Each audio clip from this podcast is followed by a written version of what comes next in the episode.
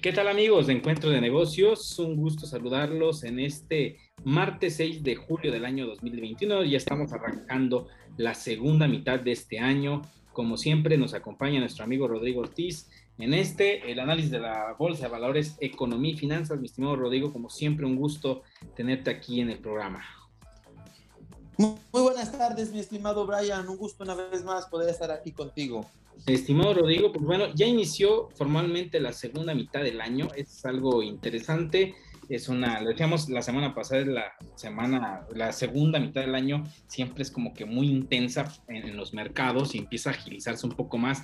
Platícanos cómo se está moviendo eh, las noticias y el mercado al día de hoy. Sí, claro, estimado. Fíjate que el día de hoy, martes, tuvimos una noticia en la madrugada bastante interesante, que es la que nos mueve el mercado. Recordemos que venimos de un feriado en Estados Unidos el, día lunes por el 4 de julio. Entonces es feriado, no hay operaciones, pero desde el fin de semana se venía cocinando esta noticia, estimado, que hace un golpe durísimo a, las, a las bolsas. Entonces voy a platicar la noticia, pero eh, Estados Unidos el día de hoy está perdiendo 1.50 más o menos. México igual sigue la tendencia de Estados Unidos y entonces durante la semana Estados Unidos había traído ganancias muy buenas que incluso estábamos llegando a nuevos, a nuevos máximos históricos y demás. Entonces, lo que tiene que ver con el Dow Jones Standard Poor's pierden 1.50, que es las ganancias que traían en la semana todo. Y en México ya traíamos, después del, de los máximos históricos, una ligera fase de mantenimiento. Entonces estaba ahí muy lateral el mercado y con esta noticia pues es un golpe a la baja. Y todo esto, mi estimado, o estos duros golpes a los mercados este, se dan por la cuestión de la noticia de la OPEC. Hay una reunión de la OPEC más, así, OPEC más, porque estaba invitado Rusia, para ver si deshacían el acuerdo de producción que ya tenían el cual se dio por la cuestión del coronavirus, de que la demanda estaba muy baja, entonces para reducir la oferta y poder subir el precio del petróleo, este, decidieron todos los integrantes de la OPEC recortar el, la producción de petróleo, pero no llegan a un acuerdo porque los Emiratos Árabes Unidos querían aumentar más la producción de lo que se les proponía. Y entonces, y entonces, como no les gusta, no hay un acuerdo por el lado de Arabia Saudita y Rusia, pues no, no estuvieron de acuerdo que Emiratos Árabes quisiera más, aumentar más la producción, porque esto le podía pegar al precio del petróleo. Entonces deciden que no hay acuerdo y no hay fecha de una nueva reunión. Entonces, esto lo que hace es que el mercado del petróleo en Estados Unidos se dispara sube al 86 dólares por barril.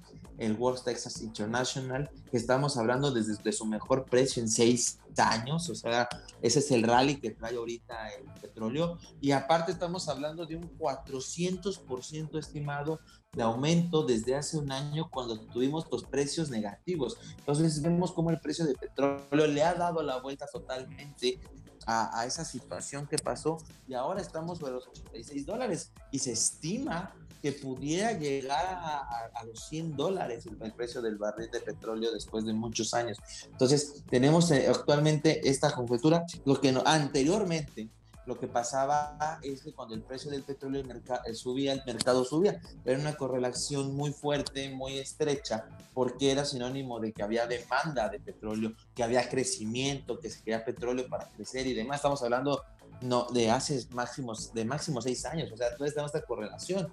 Incluso el petróleo pues sufrió golpes y ahí las tecnologías tomaron ventaja de seguir jalando al mercado, pero ese sector energético muy importante en la bolsa estaba dormido. Entonces, ahora con estos precios han venido subiendo, pero la noticia en específico de que el precio del petróleo anda rondando máximos desde seis años, le pegó al mercado. Es lo que está haciendo que actualmente baje 1.50 el mercado, porque el sector energético estimado está a la baja 3%. Entonces, mientras vemos el petróleo en niveles que, que se esperaban por las petroleras, para poder hacer frente a sus costos, tener buenas utilidades, pues el mercado está castigando a las empresas petroleras.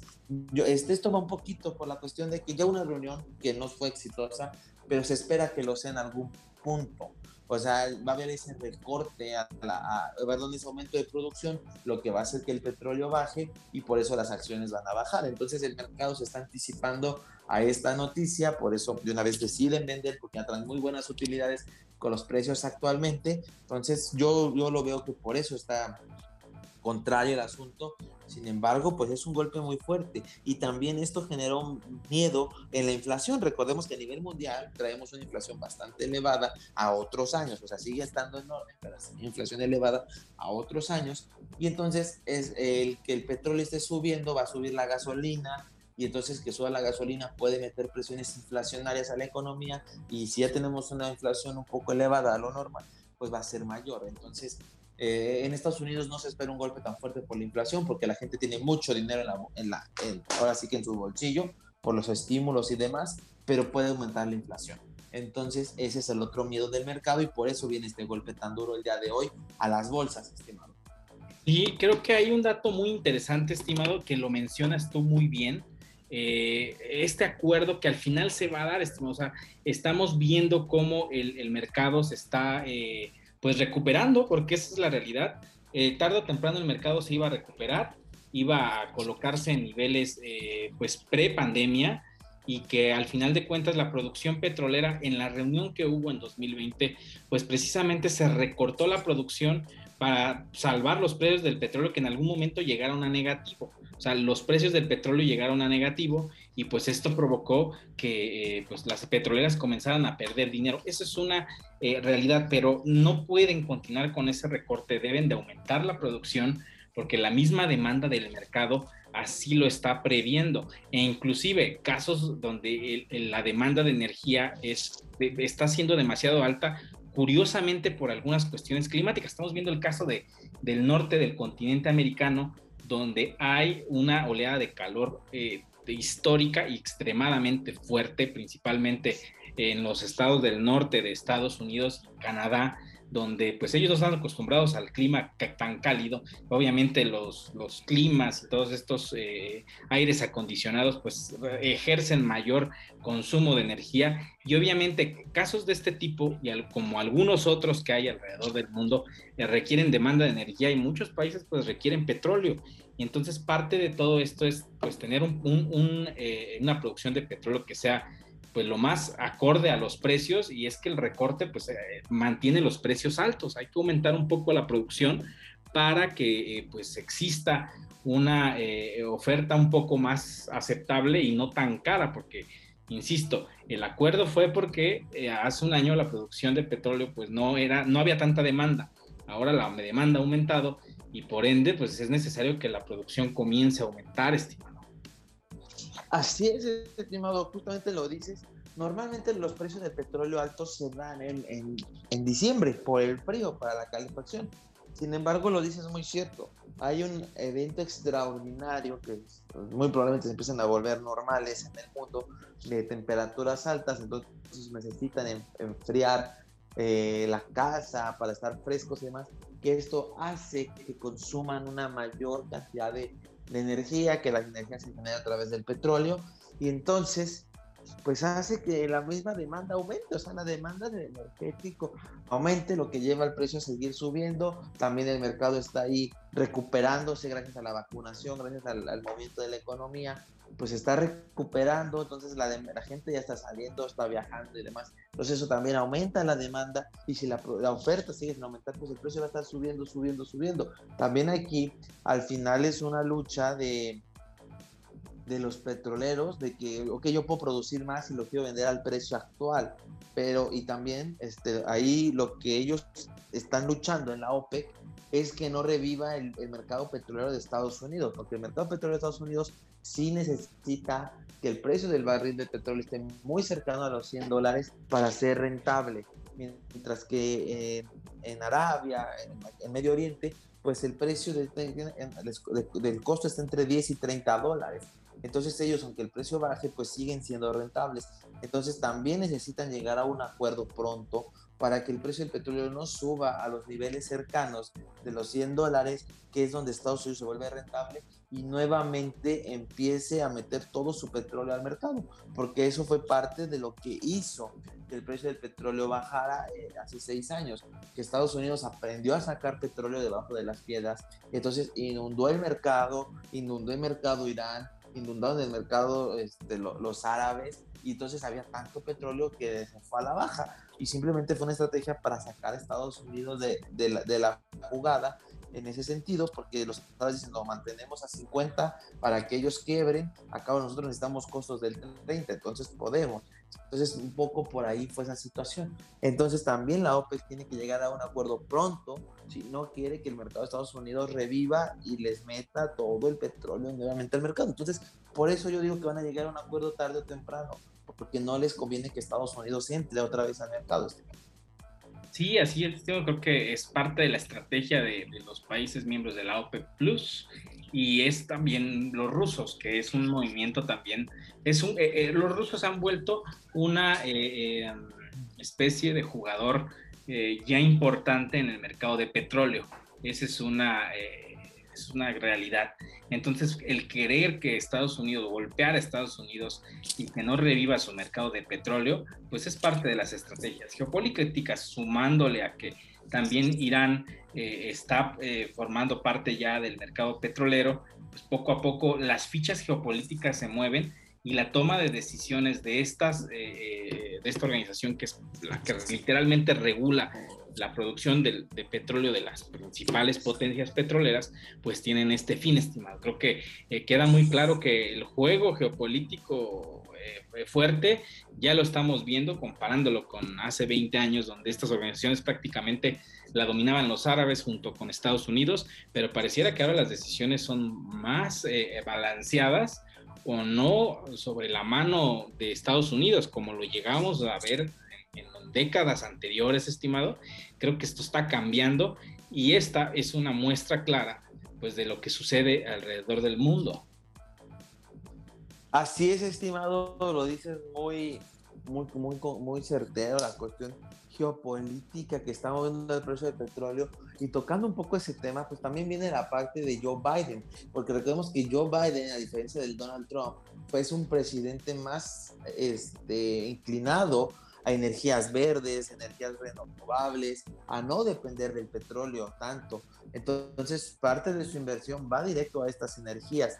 Pero ahorita, pues los empresarios, obviamente, al ver estos precios tan, tan buenos, pues van a buscar invertir en petróleo. Entonces también ahí Joe Biden tiene una decisión importante dentro de su país. Si sigue apoyando las energías verdes como lo pensaba, porque es el futuro y para contaminar menos y demás, o si le apuesta por la situación actual al mercado petrolero y lo reactiva y, y pues pueda conseguir ahí cobrar más impuestos para su plan de infraestructura total, porque sabemos que es muy caro. Entonces, también por ahí hay que ver Joe Biden si se mantiene en su línea o la cambia. Eso es otra, otra situación muy interesante que se puede dar con el mercado actual, estimado.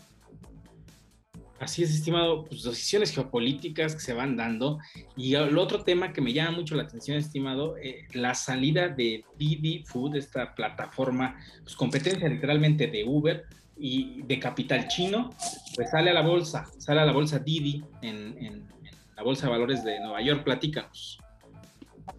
Sí, estimado, la, la, la, empresa Didi de tecnología sale la bolsa de valores de, de, Nueva York, debuta el miércoles pasado, justo terminamos el programa, al siguiente debuta, debuta un precio por acción de 14 dólares por acción estimado, pero en eso eh, es tan buena la, la, situación que tiene que logra subir hasta los 18 dólares por acción estimado. Entonces sube a los 18 dólares por acción, se mantiene ahí uno o dos días. Cuando sale China, que es, de donde es Didi realmente, sale a, a decir que no, que, que Didi, no va, que China no va a permitir que haya nuevos usuarios de Didi en China porque este, eh, tiene un problema de ciberseguridad de la aplicación.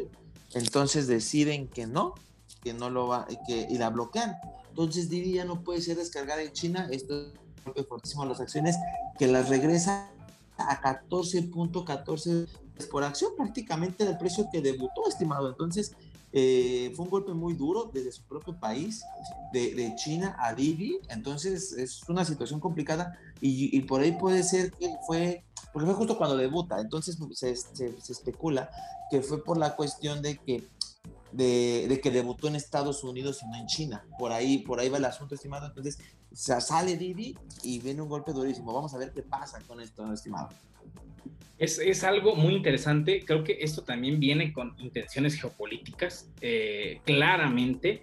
Eh, lo que, retomando lo que pasó con el, el magnate de eh, China, el, fundador de Alibaba, Jack Ma, que en algunos meses pasados se rumoró que pues prácticamente no se le había visto públicamente hablando con, con, la prensa ni dando declaraciones. Él era una persona muy activa, eh, digamos que en, su agenda pública, eh, dando conferencias, dando entrevistas a los medios, pero curiosamente Jack Ma en algún momento criticó al gobierno chino y mencionando que bueno había ciertas regulaciones en China, que debía haber ciertas libertades financieras, apoyando un poco más al mercado de, los Estados Unidos en cuanto a sus comentarios.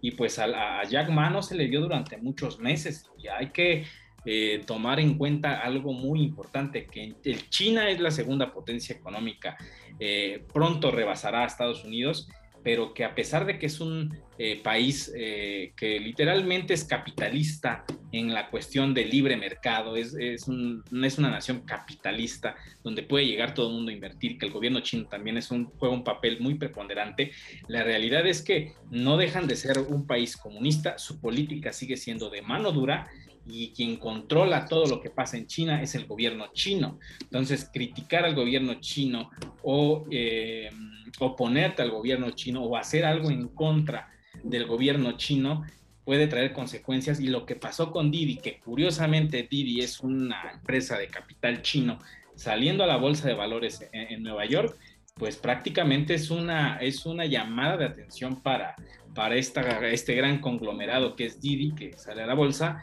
eh, pues prácticamente prohibiéndola, eh, bloqueándola en China. y eh, los chinos tienen el poder de, hacer estos bloqueos con su mega intranet, porque no es un internet libre, es una intranet enorme la que se tiene en China, pero vemos como, eh, como una especie de venganza, como lo que pasó con TikTok, por ejemplo, cuando salió a la bolsa y que fue bloqueado también por el gobierno de Estados Unidos, creo que parte de, este jugueteo y de esta guerra comercial silenciosa que se está viviendo, pues, pues e, es, esto, eso, esto, esto que pasa es resultado de ello, de cómo los, eh, pues cada uno de los gobiernos juega, pero más el gobierno chino. El gobierno chino es duro y el gobierno chino no teme a, imponer su poder, sea donde sea, y más siendo un Estado comunista capitalista que puede eh, intervenir en la economía, en la bolsa o donde sea, y, hacer lo que le dé la gana, estimado. Esa es la realidad y eso es una muestra clara. Así es, estimado, es un comentario muy acertado. Eh, lo que dices muy claro, Jack Ma se quedó un tiempo fuera de los reflectores.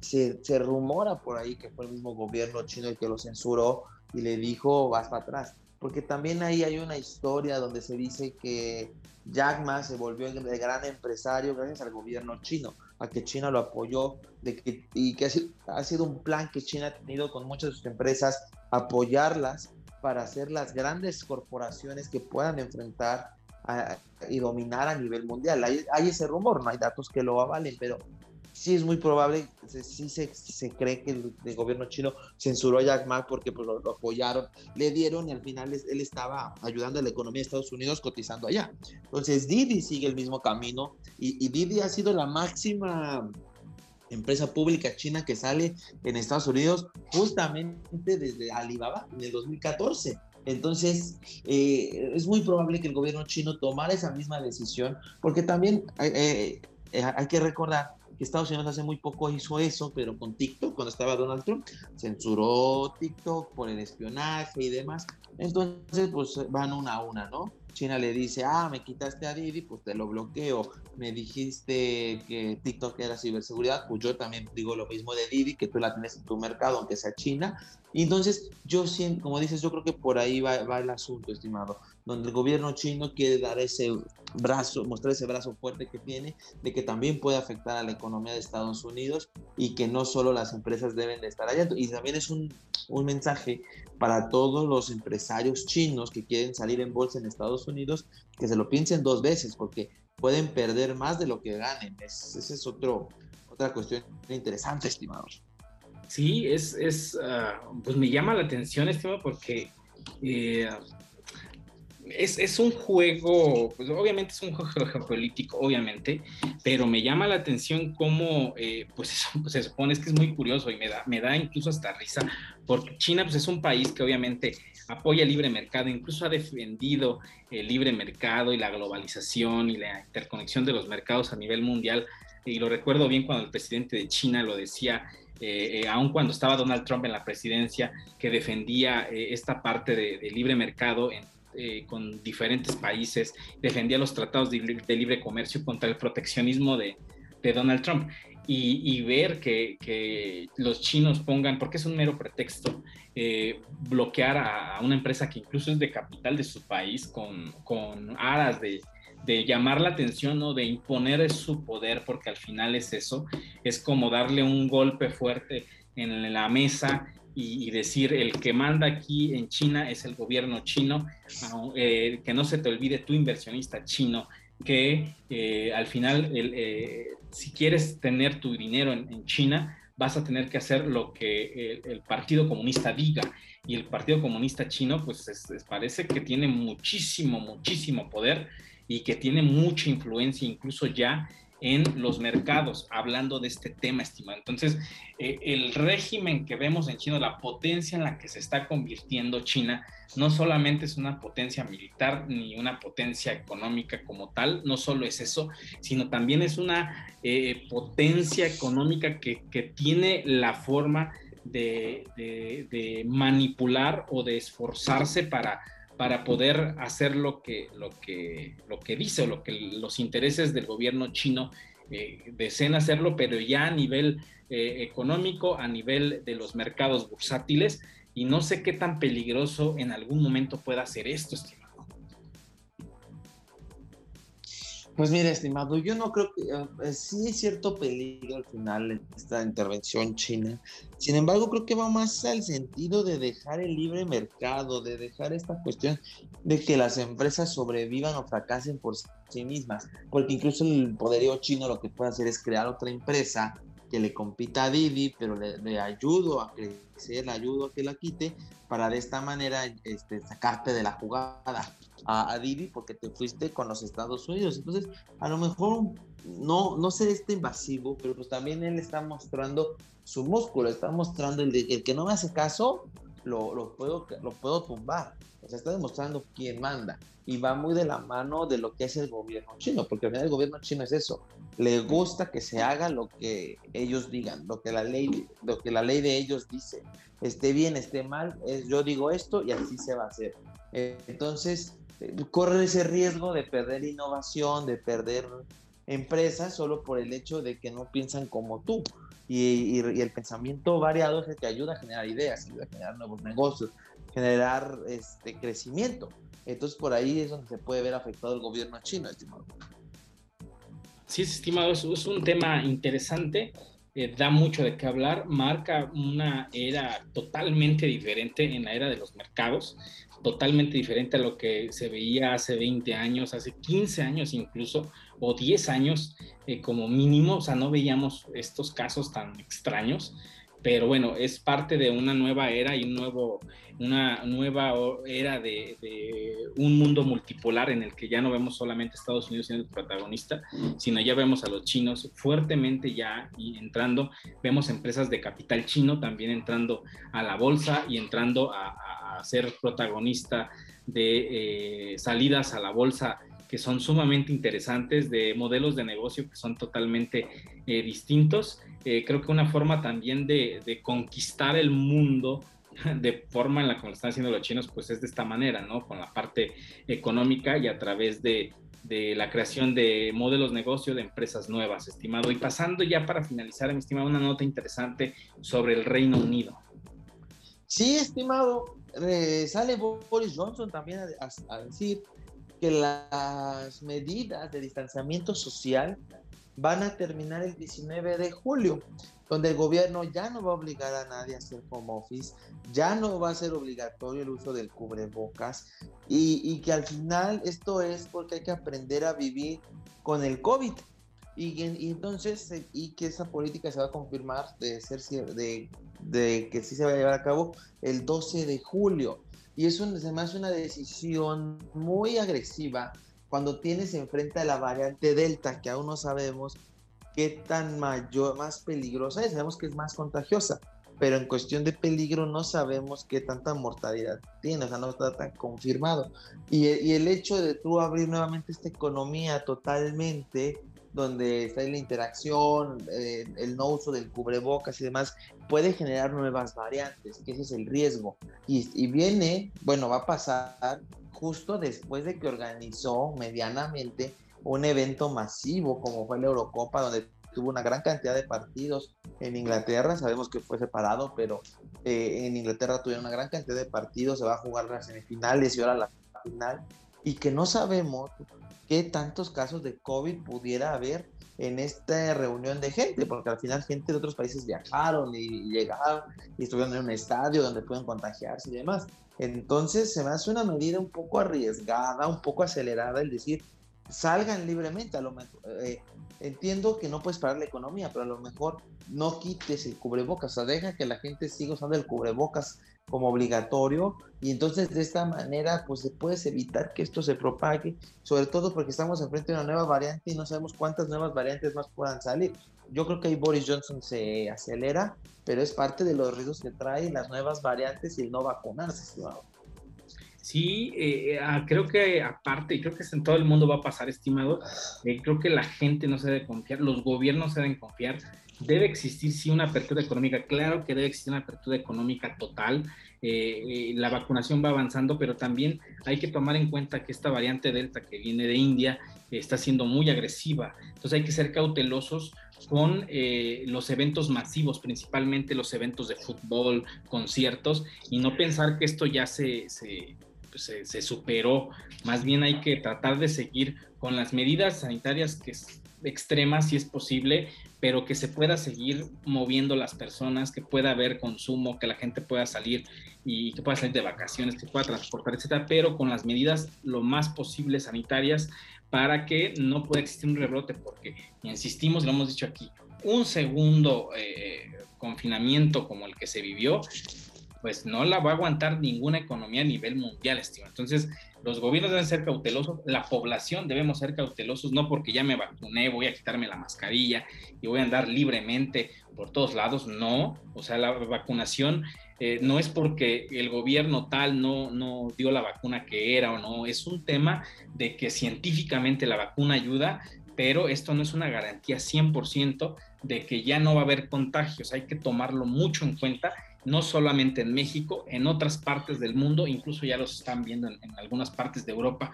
con la, Copa Euro que está con, los partidos de fútbol, donde ha habido contagios y eso que la vacunación en Europa está siendo sumamente eh, eh, prolongada y sumamente exitosa, inclusive con vacunas que son eh, de primera gama, como le llaman ellos, de empresas que, que dan una eficiencia de hasta más del 90%. Entonces, hay que tomarlo en cuenta, los gobiernos lo deben tomar en cuenta, que sean muy serios y pues más vale prevenir, estimado, que eh, vivir algo terrible como lo que vimos en 2020, eh, tanto para la salud de la población como para eh, la economía mundial, estimado. Y pues llegamos a la parte final, estimado Rodrigo, como siempre un gusto saludarte y tenerte aquí en Encuentro de Negocios.